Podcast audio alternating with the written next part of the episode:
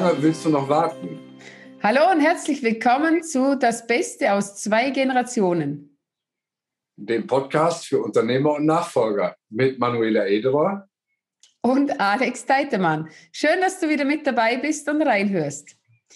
Heute dreht sich alles um das Thema, wie lange willst du noch warten? Und Alex, lass uns gleich loslegen. Warum hat Nachfolge so oft mit Zögern, Zaudern und Warten und Aufschieben zu tun? Ja, gute Frage. Nachfolge hat immer was mit Veränderung zu tun.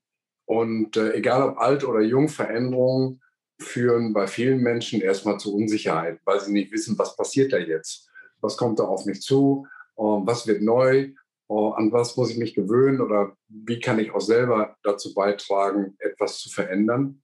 Und äh, das gilt für beide Seiten im äh, Kontext der Nachfolge natürlich für den Übergebenen und auch auch für den Nachfolger. Und daraus entsteht eben häufig Unsicherheit und Angst.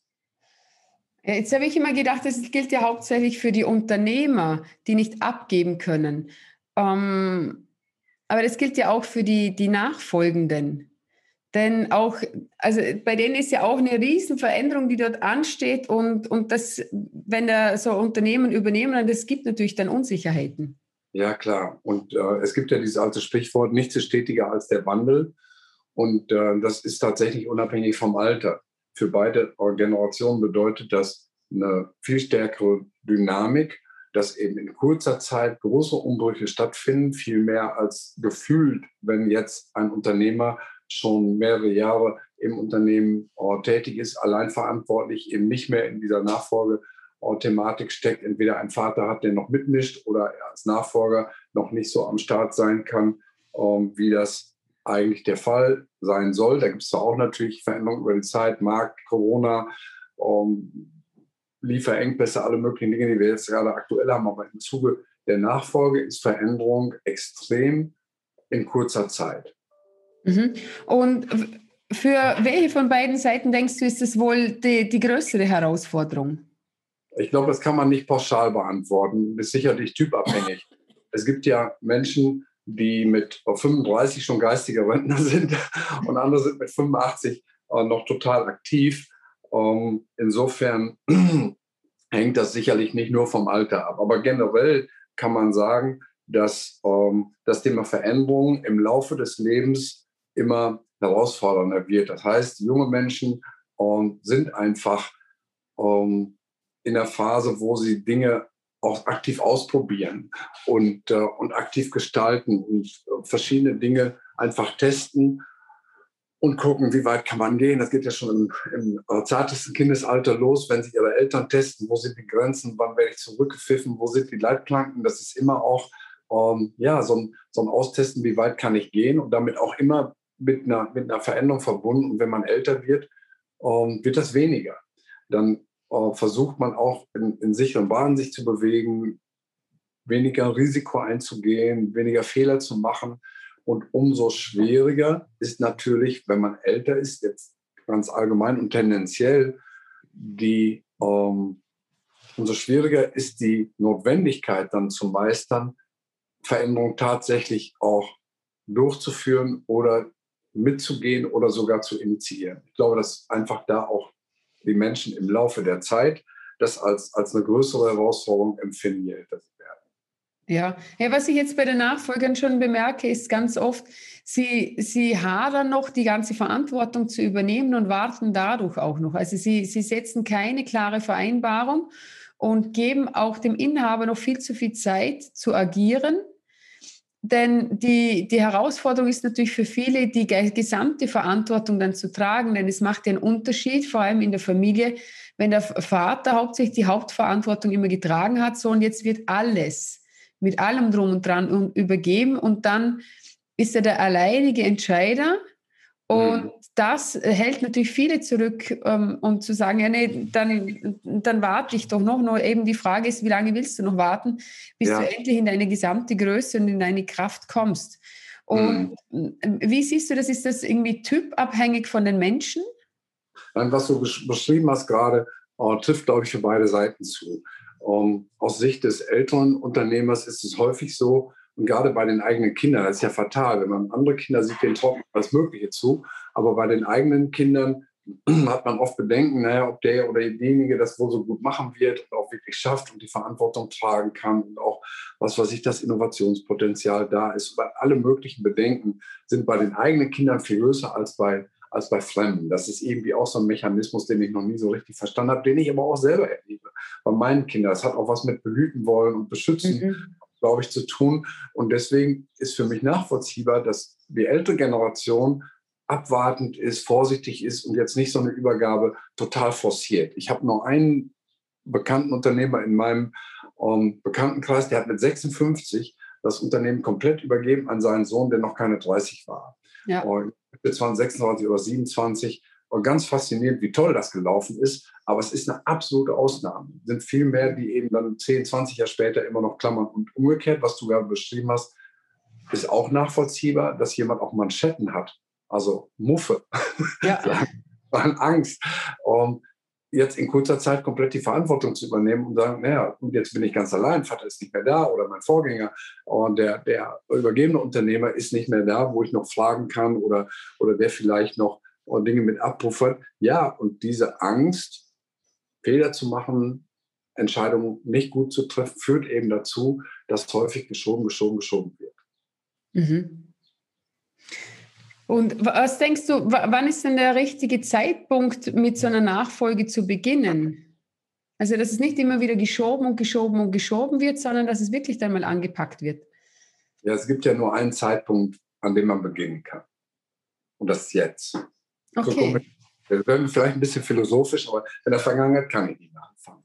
Ich kann nicht sagen, okay, ich hätte gestern anfangen müssen, kann ich zwar sagen, aber ich kann nicht mehr gestern anfangen, weil gestern ist vorbei. Und ich kann auch nicht Natürlich kann ich erst in zwei Wochen anfangen, aber der richtige Zeitpunkt ist wirklich jetzt. Jetzt, heute, hier und heute. So komisch sich das anhört. Und dann sagt man natürlich, ah, wie kann ich denn jetzt gerade Nachfolge machen? Nachfolge passiert ja nicht wie Schalter an oder Schalter aus. Ich schalte jetzt mal das Licht an, jetzt ist hell und ich schalte es wieder aus und es ist dunkel, sondern Nachfolge ist ein Prozess. Und zu sagen, egal wie alt ich bin, ob ich jetzt als, als 35-Jähriger gerade ein Unternehmen übernommen oder neu gegründet habe oder von mir aus noch mit 25, Alter spielt keine Rolle, oder ob ich 65 oder 75 bin, ich kann jetzt heute die Entscheidung treffen, etwas für Nachfolge zu tun. Mhm. Zum Beispiel mich, wenn ich einen Sohn habe im Unternehmen oder eine Tochter, mit der zusammensetzen und über dieses Thema mal zu sprechen. Ganz simpel. Oder ja, was, was mache ich, wenn ich erst, also ich bin erst angenommen 45. Ja. Wenn du sagst jetzt. Was ja. soll jetzt der Zuhörer, der 45 ist, denkt sich, ja, du, ich arbeite noch mindestens 20 Jahre. So Gott will und so nicht der LKW stärker ist als das Auto und er morgen früh nicht mehr ins Unternehmen kommt. Also da dürfen wir schon mal Fragezeichen dran machen an die 20 Jahre, weil wir können vieles selber beeinflussen, aber einiges eben nicht. Und da würde ich mich als 45-Jähriger jetzt heute konkret fragen, habe ich zum Beispiel eine Vertretungsregelung installiert? Ah, ja, genau. Gibt es jemanden im Unternehmen, der, wenn ich morgen nicht komme, aus irgendeinem Grund äh, Rechnung bezahlen kann, Gehälter überweisen kann, äh, Angebote abgeben kann, Aufträge annehmen und bestätigen kann, dafür sorgen kann, dass der Geschäftsbetrieb weiterläuft. Ist das eine Person? Sind das mehrere Personen? Sind das Abteilungsleiter? Ist das ein Führungsteam? Ist das ein oh, Familienmitglied, meine Ehefrau? Oh, mit 45 sind wahrscheinlich die Kinder noch nicht ganz so weit, je nachdem, wann er angefangen hat mit seinem Nachwuchs. Aber er kann sich heute fragen, habe ich dafür gesorgt, dass wenn ich morgen nicht ins Unternehmen komme, alles weiterläuft. Das ist für mich der erste Schritt ganz praktisch in Sachen Nachfolge. Und da sage ich, ja, wenn, ich, wenn das nicht in place ist, wenn das nicht organisiert ist, fang heute an. Also, wenn ich das richtig verstehe, egal in welchem Alter du, also ob du jetzt Neugründer bist oder ob das so ein Familienunternehmen schon 20 Jahre besteht oder in der dritten Generation ist, es geht immer, egal wie alt wir sind, auch wenn der Nachfolger neu ins Unternehmen eintritt und es gibt zum Beispiel noch alte patriarchische Strukturen und es wird abgeändert auf neue Strukturen, dass auf jeden Fall darauf zu achten ist, dass in diesen neuen Strukturen schon so gearbeitet wird, dass es egal ist, äh, also egal ist es natürlich nicht, ob der da ist oder nicht da ist, doch wenn, wenn derjenige nicht anwesend ist, dann ist es kein Weltuntergang. Ganz genau. Für den Fall, dass der Inhaber nicht mehr zur Verfügung steht und seine Rolle spielen kann, dass dann das Unternehmen nicht plötzlich führungslos ist, im Nirvana verschwindet, weil keiner irgendwas machen kann, auch rein rechtlich. Ja. Und das geht ja weiter. Ich habe eben die betriebliche Seite beleuchtet, auch die persönliche ist total wichtig. Das Stichwort ist da eine Patientenverfügung. Bleiben wir bei dem Beispiel ja. LKW und Auto. Der LKW ist stärker als mein Auto und ich liege jetzt im Koma. Ich bin nicht tot, aber ich bin, ich bin schwer verletzt, liege im Koma, acht Tage, 14 Tage, keiner weiß das so genau. So, und jetzt muss jemand die Entscheidung treffen, was mit mir als Patient passiert.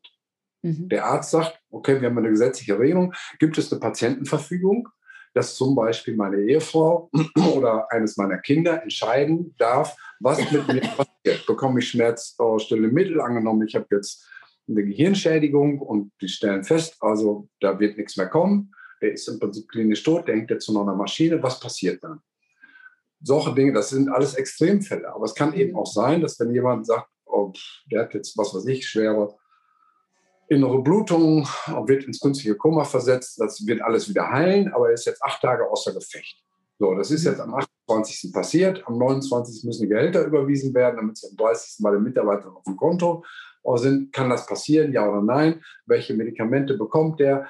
Um, das ist auch im persönlichen Bereich total wichtig, dass jemand auch da meine Rolle übernehmen kann oder die Entscheidung für mich treffen kann, die ich in der Zeit nicht treffen kann. Das sind mhm. wirklich simple Dinge, und das geht sogar so weit, dass alle Kinder, die volljährig sind, also 18, 19, 20, junge Erwachsene, mhm. auch die sollten eine Patientenverfügung haben, denn dann ist es nicht mehr so, dass die Eltern automatisch für die Kinder entscheiden können. Wenn die volljährig sind, wird im Zweifelsfall ein amtlicher Pfleger eingesetzt. Und da stehen die Eltern neben dem Krankenbett und können nichts entscheiden und irgendeine Person, die das Kind gar nicht kennt, entscheidet dann darüber, was mit dem Kind passiert. Also das ist wirklich ein Thema, das völlig unabhängig vom Alter von 18 bis mhm. drei Tage vom Tod macht das Sinn, diese Dinge zu regeln. Mm, da gebe ich dir vollkommen recht, Alex. Vor allem bei euch in Deutschland, bei uns in Österreich gibt es ja wieder ein bisschen andere Regelungen. Ähm, was doch die größte Herausforderung ist, ist ja nicht, also ist ja alles logisch, sollten wir alles machen. Alles logisch. Wir sollten ein Testament ja. schreiben, wir brauchen eine Patientenverfügung, wir sollten im Unternehmen das so handeln, dass es geht. Doch da sind ja all die Faktoren, die uns das bremsen lässt. Also da ist ja irgendwas, wir, wir wissen es ja, ähm, mhm. Nur wir machen es nicht. Ja. Und wo, an, an welcher Stelle bist du jetzt da und unterstützt die, die Inhaber, das auf, auf, auf wirklich auf Spur zu bringen? Wenn, mit, mit was kommen die dann zu dir? Ja, also ich äh, habe hauptsächlich ja Männer, die schon seit Jahren wissen, dass dieser Prozess ansteht, der Nachfolger, die sich aber dagegen sträuben und das eben schön und sicher vor sich herschieben. Und der Grund, du hast das gerade gesagt, ist nicht rational. Die wissen genau, dass das dran ist und das erzählt denen auch die Ehefrau dreimal in der Woche. Aber es gibt eben eine Blockade im Bauch, sag ich mal, um, ähm, Gefühle, die mit Angst, Sorgen, Not uh, zu tun haben, die eben verhindern, da wirklich aktiv ranzugehen. Und ich sehe es als meine Mission an, diese emotionale Blockade aufzulösen. Und das geht auch gut. Um, ähm, das ist ein Prozess, das ist, hat auch ganz viel mit Vertrauen zu tun, mit, mit Öffnung, aber das geht. Und was dabei hilft, ist ein Bild, uh, das ich gerne benutze, uh, und zwar das britische Königshaus. Jeder weiß doch im Prinzip, dass wenn Elisabeth jetzt stirbt demnächst, dann ist die Nachfolge geregelt. Ob Charles dann die Nachfolge antritt oder ob er praktisch einen Generationensprung ähm, auslöst und das direkt dann auf den, ähm, wie heißt der, ähm, der älteste Sohn von Charles, der ähm, äh. Enkel von Elisabeth. Ja. Ähm, ich sehe das Gesicht von mir, komme jetzt doch gar nicht auf den, auf den Namen. Das ist noch wieder eine ganz andere Geschichte. Aber jeder weiß im Prinzip, dass dieser Generationenwechsel stattfindet. Und da sind die Rollen so klar und auch transparent nach außen, das gibt es keine Überraschung. Natürlich gibt es im Verhalten der Leute Skandale und Presse und was weiß ich mal eine Überraschung. Aber es steht von Anfang an fest, dass jemand eine klare Rolle hat und die auch, die auch übernimmt, weil das einfach in dieser königlichen Tradition so vorgeschrieben ist. Und wenn wir uns als Unternehmer bewusst sind, dass wir praktisch immer der Verwalter sind für eine Generation, aber dafür sorgen müssen, dass die nächste Generation dann auch, auch hinterherkommt, in unsere Fußstapfen tritt, dass wir also sagen, ja, das ist der normale Weg. Ich werde dieses Unternehmen nicht mit ins Grab nehmen, weil es meins ist und weil es loslassen kann, sondern meine Aufgabe ist für meinen Sohn oder auch für einen externen, der nicht zur Familie gehört, dieses Unternehmen weiterzuentwickeln und in einen besseren Zustand zu übergeben, als ich es übernommen habe. So sehe ich das zum Beispiel in der Landwirtschaft, bei den Bauernhöfen. Da ist das auch relativ klar, dass man für 30 Jahre ähm, Eigentümer dieses Betriebes ist, aber letztlich dafür sorgen muss, dass die nächste Generation den Betrieb in einem besseren Zustand übernimmt, als ich ihn selber übernommen habe. Dann wird es sehr viel einfacher. Mhm. Und äh, jetzt abschließend für heute, gibt es noch irgendwas, was du äh, zusammenfassend noch den Zuhörern mitgeben möchtest? Ja, um sich mit diesem Thema wirklich offen auseinanderzusetzen und diese, diese Angst vielleicht auch als Wegweiser zu sehen.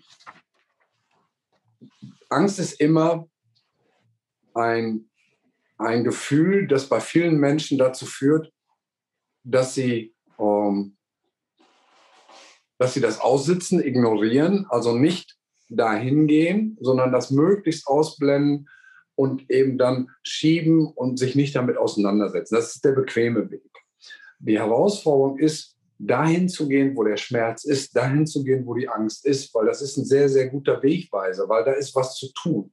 Mhm. Da ist etwas zu klären, das nicht klar ist oder etwas aufzuräumen, das nicht in Ordnung ist. Und diese Angst wirklich als Wegweiser zu benutzen und zu sagen, ja, ich weiß, dass das nicht angenehm ist. Ich muss mich auch mit meiner eigenen Endlichkeit beschäftigen, aber ich tue das jetzt ganz bewusst, weil ich anschließend die Befreiung erlebe. Ja. Und das ist etwas, das sich viele nicht vorstellen können, welch tolles Gefühl es ist, wenn man das hinter sich hat. Viele denken bei Nachfolge an, ja, an Endlichkeit, an keine Bedeutung mehr haben, keinen Einfluss, nicht mehr gefragt werden, um ja wirklich in der Bedeutungslosigkeit zu verschwinden. Und das ist überhaupt nicht so. Wenn man diesen Schritt hinter sich hat und merkt, ich werde immer noch gefragt und ich bin immer noch gern gesehen im Unternehmen, aber ich habe diesen Druck nicht mehr mit der, mit der, mit der alleinigen Verantwortung, das ist oft nicht vorstellbar. Und das ist eine große, große Belohnung, die man bekommt, wenn man sich mit diesem Thema auseinandersetzt. Also dahin gehen, wo die Angst ist. Und ein zweiter Tipp, das ist auch eine Erkenntnis, die zum Beispiel im Leistungssport völlig außer Frage gestellt wird. Jeder erfolgreiche ähm, Sportler hat mindestens einen Trainer, ähm, einen Fußballlehrer oder einen Tennislehrer oder einen Golflehrer oder einen Coach oder wie man das auch immer nennt. Ohne Unterstützung ist das total schwer, weil dieser Prozess ist nicht geübt, keiner hat Erfahrung damit. Man steht wie vor einer Wand und mit einer Begleitung an der Seite, mit einer Person, der man vertraut, geht das um vieles, vieles leichter, weil jemand den Weg zeigt oder auch durch Fragen, die eigenen Vorstellungen rausarbeitet, auf die man sonst selber gar nicht kommt. Also das, die zweite Empfehlung ist einfach Unterstützung. Hingehen, anfangen, Unterstützung suchen. Das würde ich als zusammenfassende Empfehlung ja. abgeben. Alex, da kann ich dir nur dazu, also das, das nochmal unterstützen und auch geh dorthin, wo dein größter Schmerz ist, denn dort ist auch deine größte Heilung. Und wir, ich spreche da aus richtiger Erfahrung. Ich bin dorthin gegangen, wo mein aller, aller tiefster und größter Schmerz war. Und die Heilung hinten nach ist sensationell. Dieses Gefühl ist unendlich viel größer als das, was zuvor da war. Und ich bin diesen Weg nie alleine gegangen. Ich hatte immer mhm. mindestens einer dieser Fußballtrainer oder ich sage dann immer so ein Arschengel an meiner Seite, die oder der mich wohlwollend dorthin gebracht hat. Und das empfehle ich jedem auf, diesem, auf dieser Welt. Also das ist, gilt ja nicht nur für Nachfolger und für Inhaber, sondern generell für, für alle Menschen dieser Welt.